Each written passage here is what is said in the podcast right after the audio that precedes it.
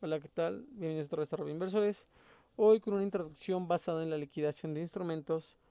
eh, viendo que contar con procedimientos eficientes de liquidación es vital para el desarrollo de los mercados de valores, en, en particular para el mercado de valores gubernamentales, viendo que la eficiencia del sistema de liquidación y de las entidades de depósito es relevante para generar confianza de los inversionistas en la infraestructura del mercado, ya que ambos el sistema de liquidación y las entidades de depósito son determinadas para, uno, lograr que la negociación de los valores fluya adecuadamente entre los mercados primarios y secundarios y dos, influir en la capacidad del mercado para crecer y expandirse.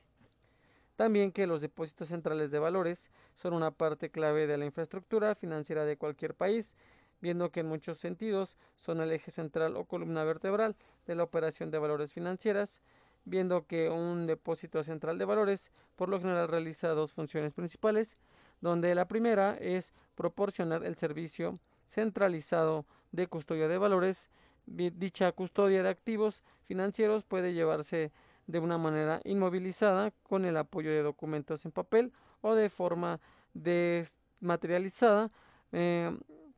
puramente como registros electrónicos y dos, él funciona como un sistema de liquidación de valores, esto es que permite que valores y efectivo se transfieran entre las cuentas de los, de los depositantes que participan en las transacciones, logrando con ello la irrevocabilidad de las mismas. También viendo que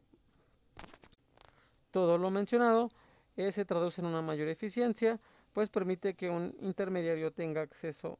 a diversas operaciones de valores a través de un solo enlace, lo cual es más seguro y menos costoso que el utilizar varios enlaces. Por ejemplo, que la custodia centralizada permite que un emisor de deuda que tenga que distribuir los intereses devengados a las decenas, cientos o miles de tenedores solo envíe un único pago al Depósito Central de Valores que transfiere el importe correspondiente a las cuentas que lleva a bancos, casas de bolsa, sociedades de inversión, fondos de pensión, etc. Eh, quienes a su vez distribuyen los fondos a los tenedores y viendo que por otra parte se espera que el sistema de liquidación que administra el depósito central de valores tenga incorporadas las mejores prácticas para reducir riesgos y asegurar el tratamiento seguro de las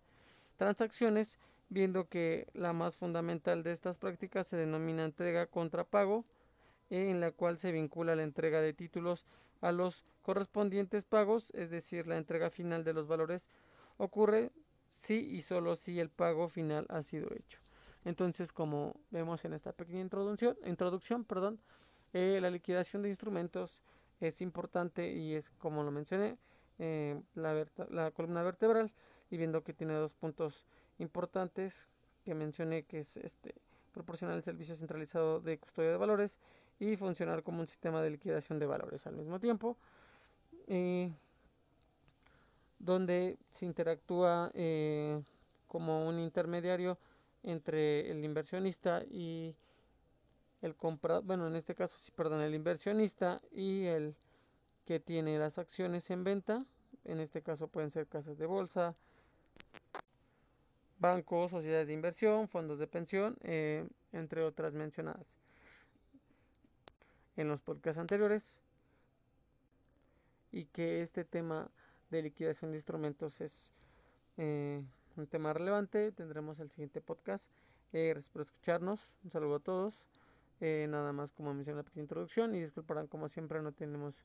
edición todavía en los podcasts. Gracias.